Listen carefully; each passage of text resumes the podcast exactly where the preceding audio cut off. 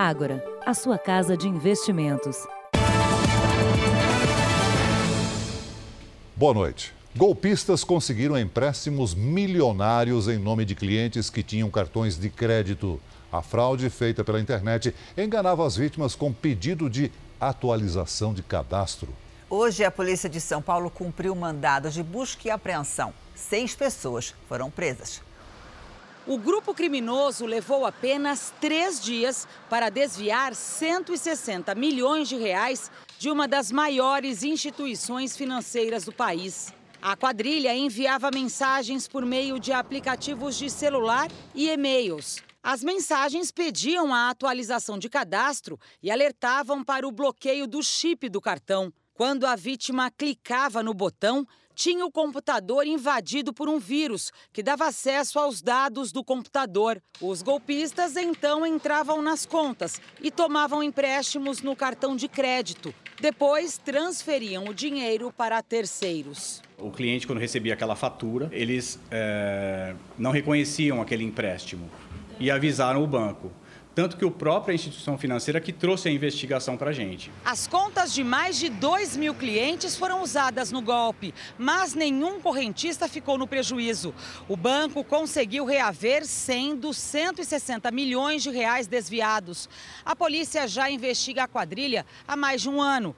Hoje, seis pessoas foram presas. Os IPs de conexão que foram utilizados para entrar é, no sistema dos bancos é, deram na residência dessas pessoas ou nas empresas. Então, é, é essa a motivação das buscas e das prisões temporárias. Veja agora outros destaques do Jornal da Record. Chuvas de verão provocam mortes e destruição no Sudeste.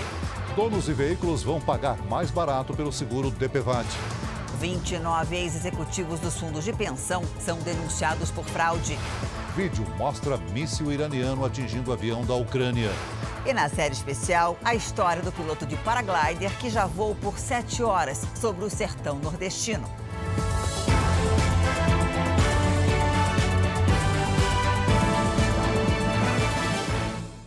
Oferecimento Agora. Investir transforma incertezas em planos. Invista com a gente.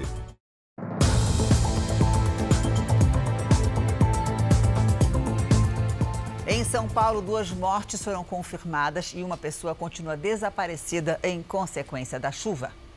Há dois dias, os temporais castigam a região metropolitana de São Paulo. Ruas e avenidas alagadas e muito prejuízo por toda parte. Mogi das Cruzes ficou debaixo d'água. Teve quem conseguiu brincar na enxurrada, como esse homem na boia. Mas os bombeiros alertam que enfrentar a força da água pode ser perigoso. No município de Ferraz de Vasconcelos, as ruas se transformaram em corredeiras.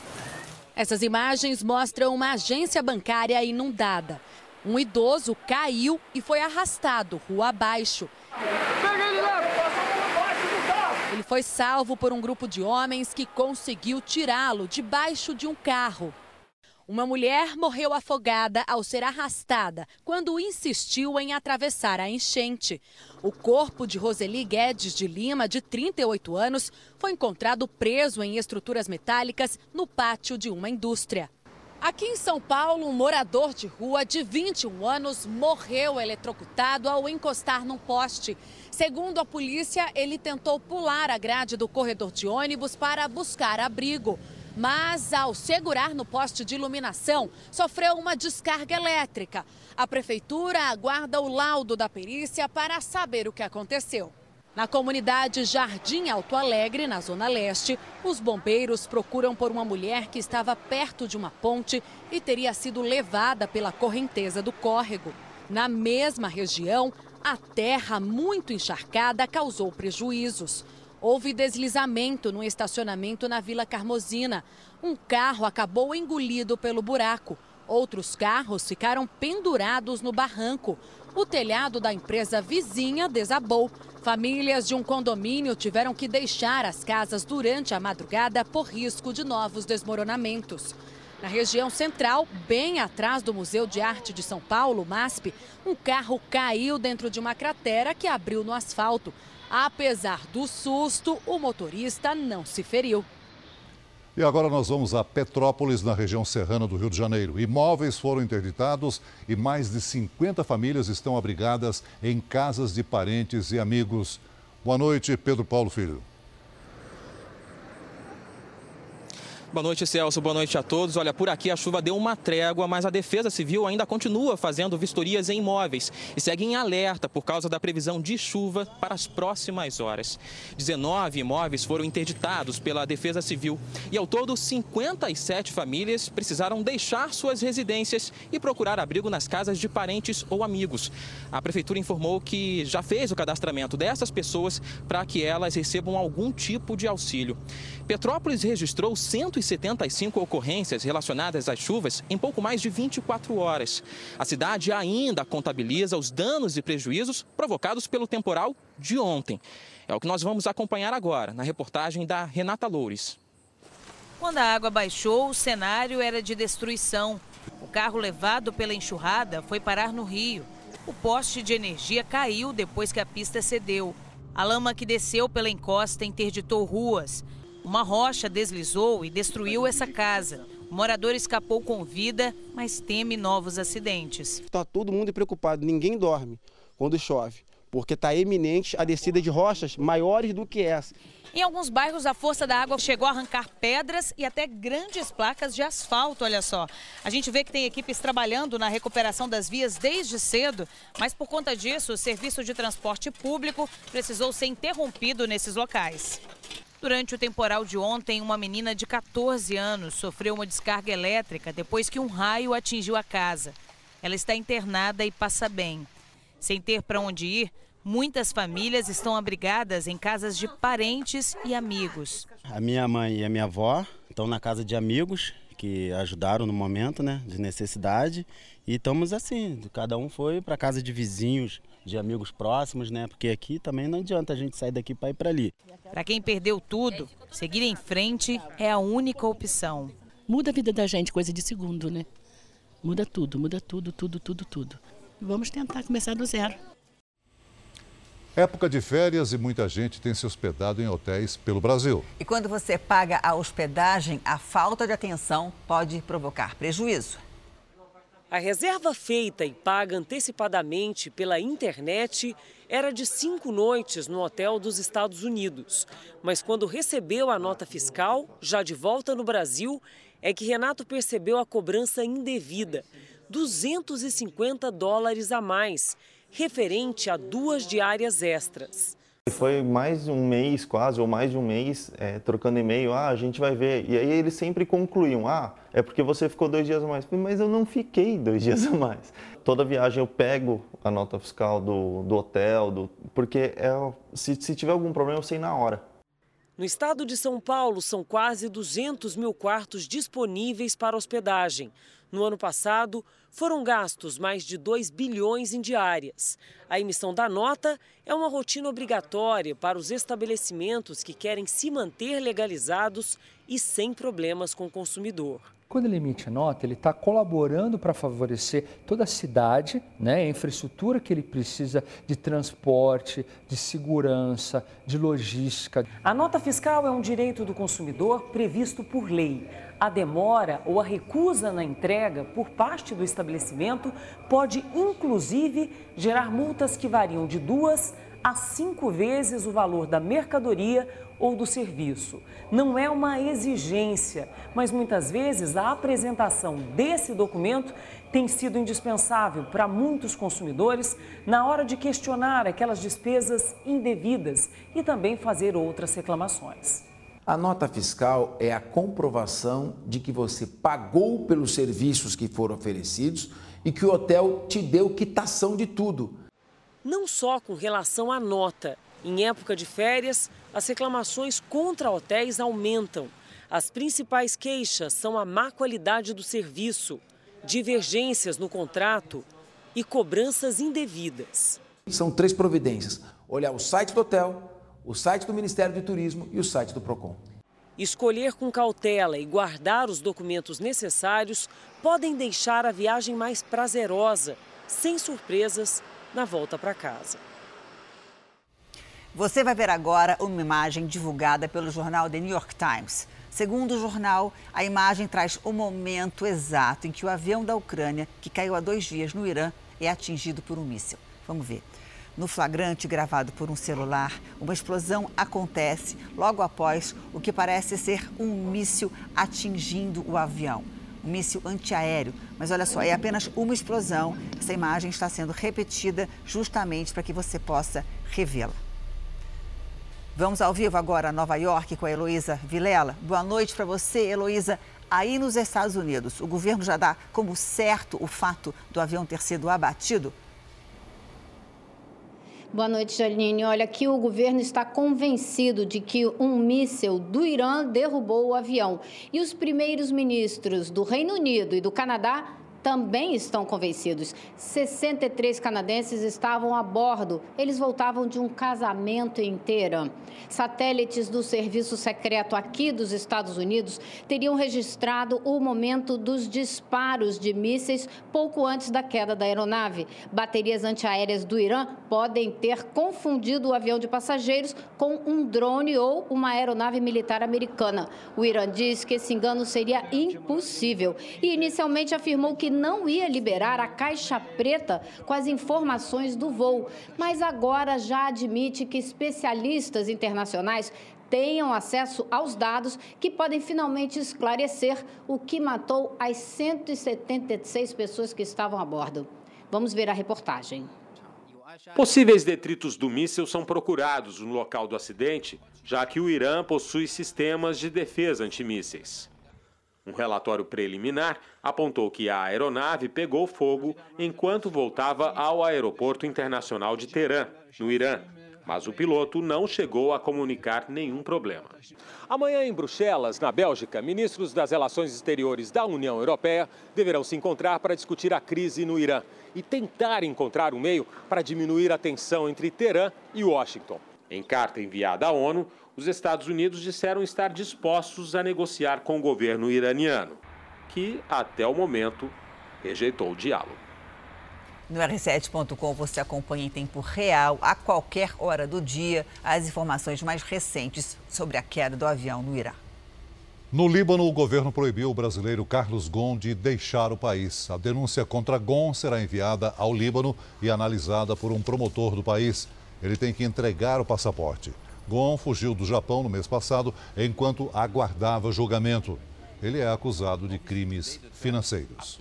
Depois de mais de três anos de impasse, o parlamento britânico aprovou hoje o texto final do acordo que permite a saída do Reino Unido do bloco europeu. O Brexit deve acontecer no fim de janeiro. Veja a seguir. A polícia suspeita que cerveja pode ter causado doença misteriosa em Minas Gerais. E na série especial, a história de um voo de paraglider que durou sete horas no sertão nordestino.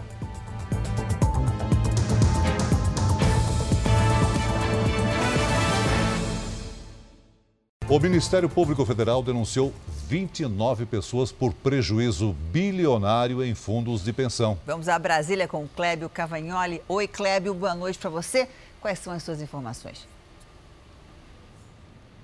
Boa noite, Janine. Celso, boa noite a todos. Olha, segundo as investigações, esses é, é, é ex-diretores causaram um rombo de 5 bilhões e meio de reais em quatro fundos de empresas ligadas ao governo federal. São fundos de pensão, portanto. Esses rombos ocorreram entre os anos de 2011 e 2016, portanto, durante os governos do PT.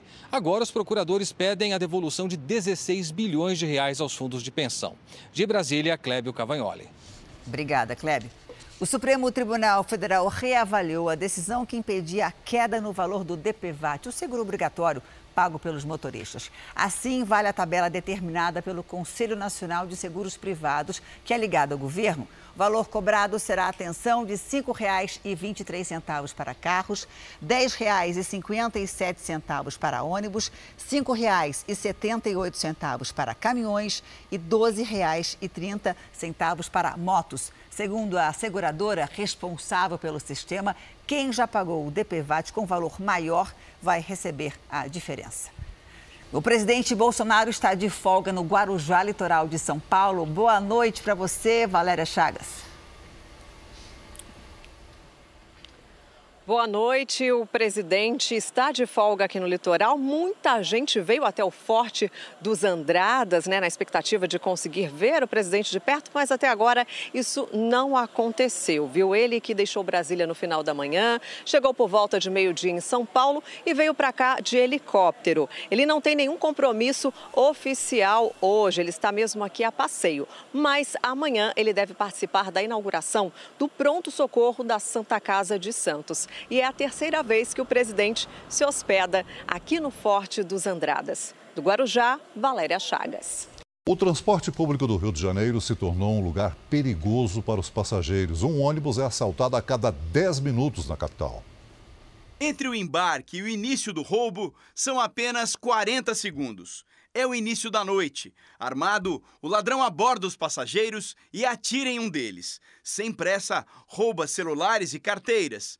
Ele não foi preso. O passageiro atingido era Mauro de Souza Oliveira. Morreu horas depois no hospital. Hoje, a família se despediu dele. Meu marido, quando chegava em casa, assoviava. Entendeu? Para dizer que estava chegando, porque são três meninos. E como é que vai ser agora?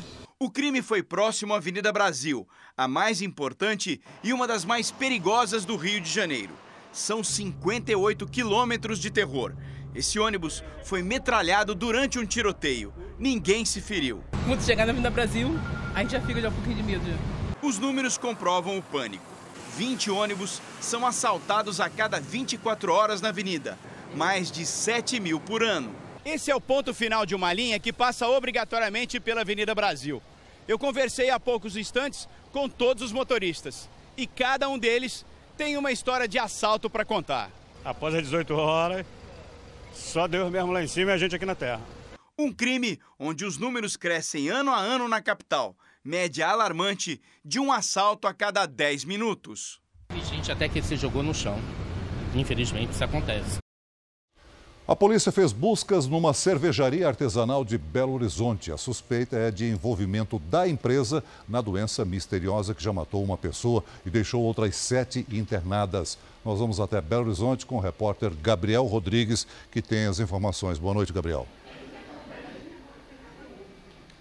Olá, boa noite. Agora, no final da tarde, nós tivemos acesso a um documento da Polícia Civil dizendo que em duas amostras de cervejas analisadas pela Vigilância Sanitária foi encontrada uma substância chamada dietileno glicol, mas a nota não confirma se essa substância tem relação com a doença. Os policiais passaram algumas horas na cervejaria recolhendo material para análise. A empresa informou que está colaborando com os órgãos de saúde que confia sim no sistema de produção. O corpo de Pascoal De Martini, que morreu há dois dias em Juiz de Fora, foi liberado hoje pelo Instituto Médico Legal aqui da capital. De Belo Horizonte, Gabriel Rodrigues. Obrigado, Gabriel. Veja a seguir: o Ministério Público de São Paulo quer ouvir testemunha que pode dar novas pistas sobre a morte do prefeito Celso Daniel. E na série especial, o homem que queria voar feito um pássaro e ficou sete horas no ar no sertão nordestino.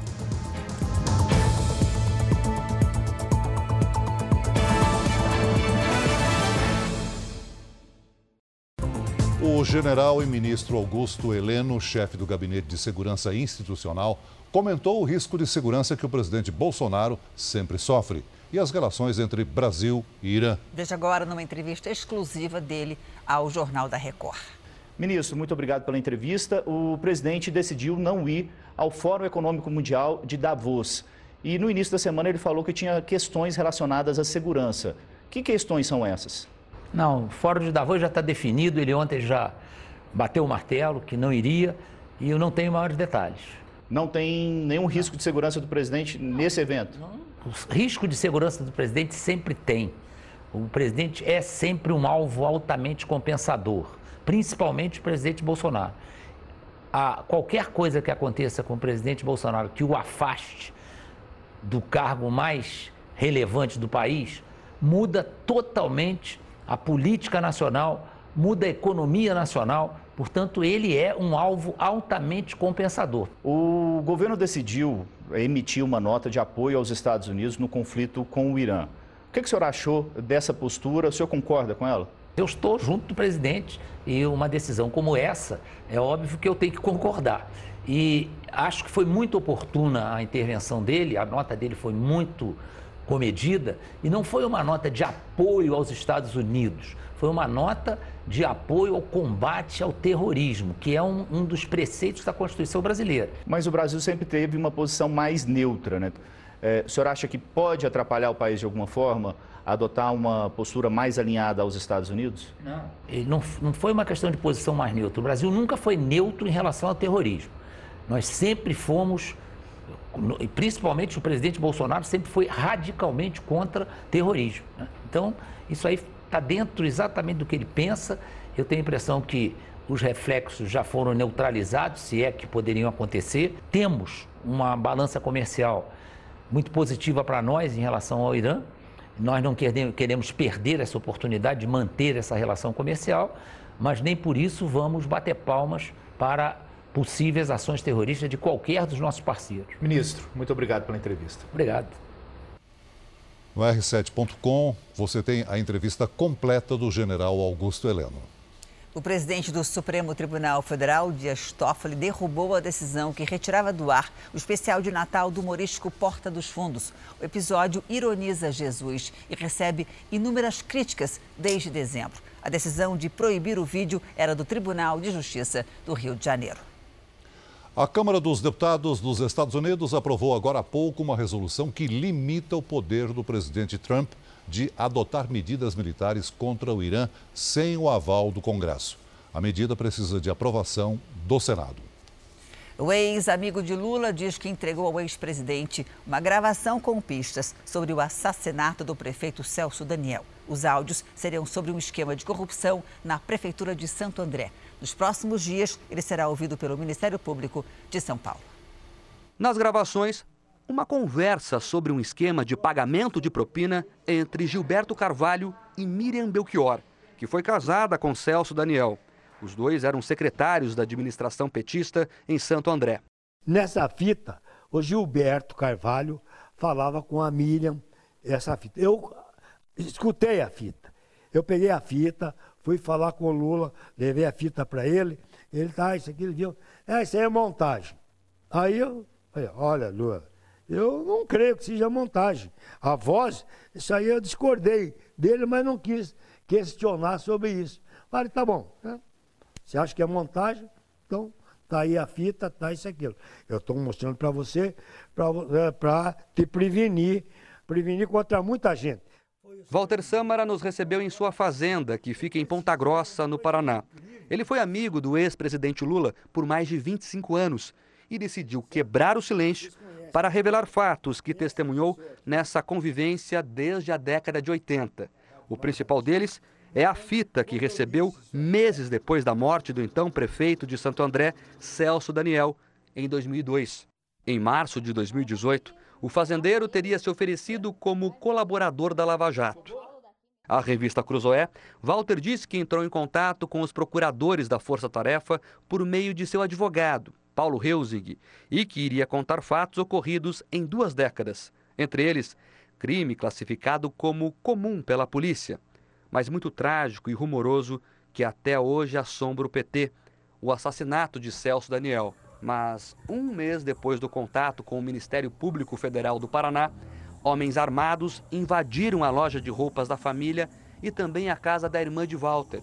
Vídeos mostram a chegada do carro preto e a fuga com os objetos levados da casa. Foi lá, queriam um documento, a fita do PT, o documento do PT. Foram lá com esse objetivo. Foram cinco pessoas para bater neles, exigir tal fita, que não tinha mais essa fita. Essa fita eu deixei com Lula.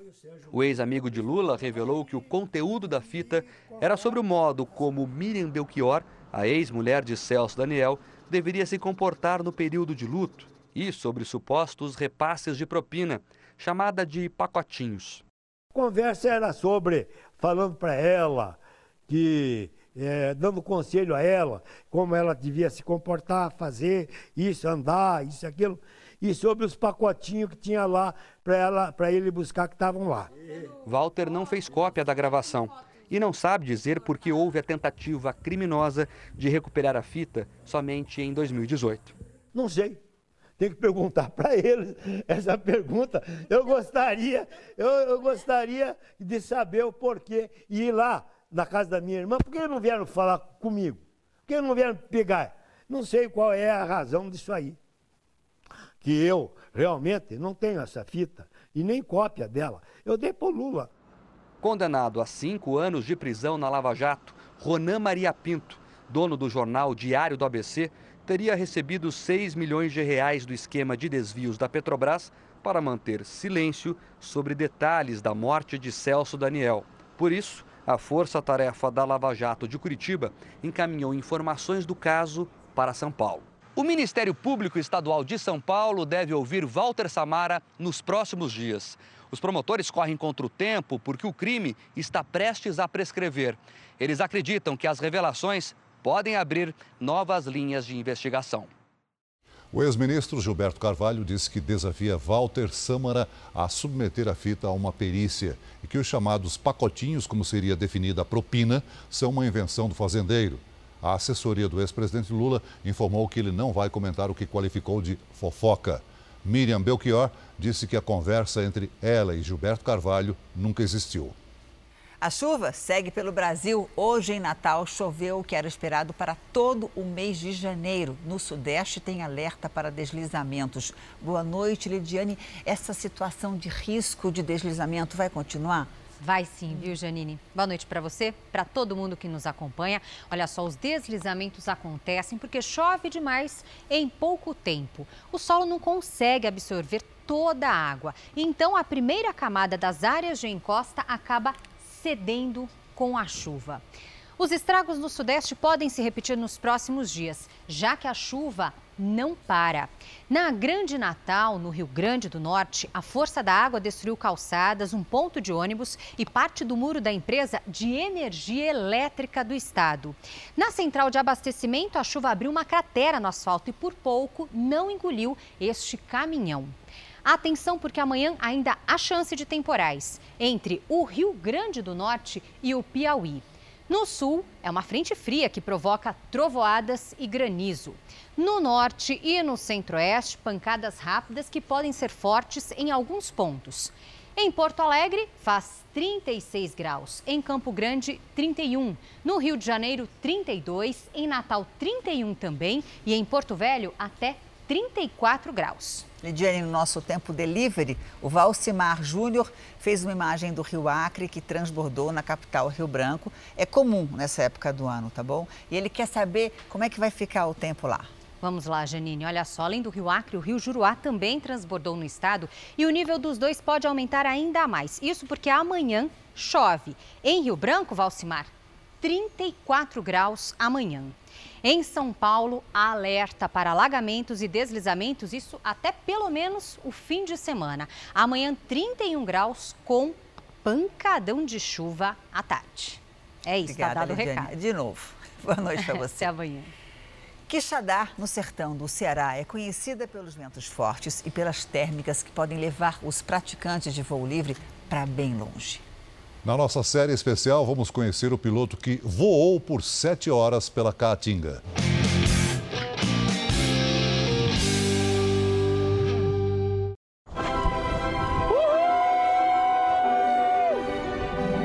Hoje ele flutua sobre o céu de Quixadá. Alcançou seu objetivo. É instrutor de paraglider. De Leone era criança quando via aquelas velas passando sobre a caatinga. Na história, na realidade, eu fui eu ia ajudar os caras com 10 anos, né? De Dez? idade, eu andava 7 quilômetros para aquela montanha. Você subia a montanha? E ajudar a galera no Ex Ceará, né? Que era a competição que eles organizavam, né? Foi então que pensou em imitar um pássaro muito comum na região, o rouxinol. De Leone queria voar. Aí hoje eu sou instrutor, né? Hoje eu ministro curso pra galera também. Quixadá fica a 150 quilômetros da costa, mas no corredor de vento que sopra do mar. Por isso é conhecida como a capital do voo livre. O sertão é muito quente, né? É. Então tem muitas térmicas. E essas térmicas, elas ajudam a gente, porque toda, toda nuvem, essas nuvens, elas vêm das bolhas de ar quente, né? Normalmente que sai do, do solo. Empurra lá para cima, gente. Isso, aí lá em cima ela vai, vai condensar. É isso. Hoje, Di Leone faz parte de um grupo de caçadores de adrenalina que persegue novos recordes. Houve um dia em que ele partiu do Ceará e foi pousar horas depois, no Piauí. Você já saiu daqui e foi para onde? Eu pousei em Pedro II, 285 quilômetros. Sabe onde é Pedro II? Vou mostrar no mapa para vocês. É muito longe? foi, foi. Já esse Quantas ano. Quantas horas? Foi, um, foi 7 horas e o outro foi 7 horas. 7 horas e beber água, se deu cedo lá em cima. A gente usa um camelback, né? Igual os Ah, caras. vai chupando água? Isso. E deu vontade de fazer xixi? Aí também tem, tem uma galera que usa a fraldinha. Para quem sobrevoa Quixadá, o espetáculo dos monolitos, as formações rochosas, dão um ar de outro planeta à região. Este casal decidiu dedicar a vida a conquistar as pedras e nos levou junto para experimentar o montanhismo. É o esporte mais honesto que existe, viu? Por quê? Porque ninguém vai te ajudar a subir. É uma relação tua com a pedra. Esse paredão que vocês estão vendo na imagem é do açude de Cedro, em Quixadá, no interior do Ceará. Essa brisa vem do Oceano Atlântico e os turistas também, do Brasil e de fora do Brasil, para praticar esportes radicais, especialmente aqui, nessas montanhas de pedra da região. Subimos pelo caminho das pedras. Lá de cima dá para ver a Pedra da Galinha Choca, a mais famosa da região. Estamos a 30 metros de altura. Ruth e Samuel ainda hoje lamentam a perda do homem que fez esta fotografia. Edinardo Pinheiro tinha uma grande experiência em escaladas. Em junho do ano passado, estava conquistando uma montanha, fixando enganches, quando sofreu uma queda. O acidente serviu de alerta para o jovem casal. São eles que vão nos conduzir montanha abaixo. Esse equipamento aqui aguenta 3 mil. 3 mil quilos, tá? Então, ok. Fique sossegado. No início eu fico travado, sem coragem, com medo de perder o passo e tombar na pedra. A mão vai na corda uhum. e as pernas abertas, largura uhum. do ombro, para estabilizar, para você não ir para os lados, não balançar muito. Tá. Passinho curto para trás uhum. e o tórax, o tórax sempre para trás um pouquinho. Gente, é minha primeira aula disso, então vocês sabem que agora só de olhar para trás assim, eu sinto segurança em você, viu? Sim. Sinto segurança. A reportagem é um alerta para vocês, né? Prestar atenção onde está pisando, prestar atenção com o joelho, com a cabeça, tá protegido. Eu passo cada vez. Tranquilo. As palavras de incentivo ajudam. Aldir, e aí? A sensação de ficar pendurado aqui numa altura dessa não é, não é muito confortável não, mas é uma adrenalina muito forte, né? O problema, Valdir, que eu senti lá em cima, primeiro medo, né? Falar a verdade, medo. É cansativo, agora é gostoso, sim. E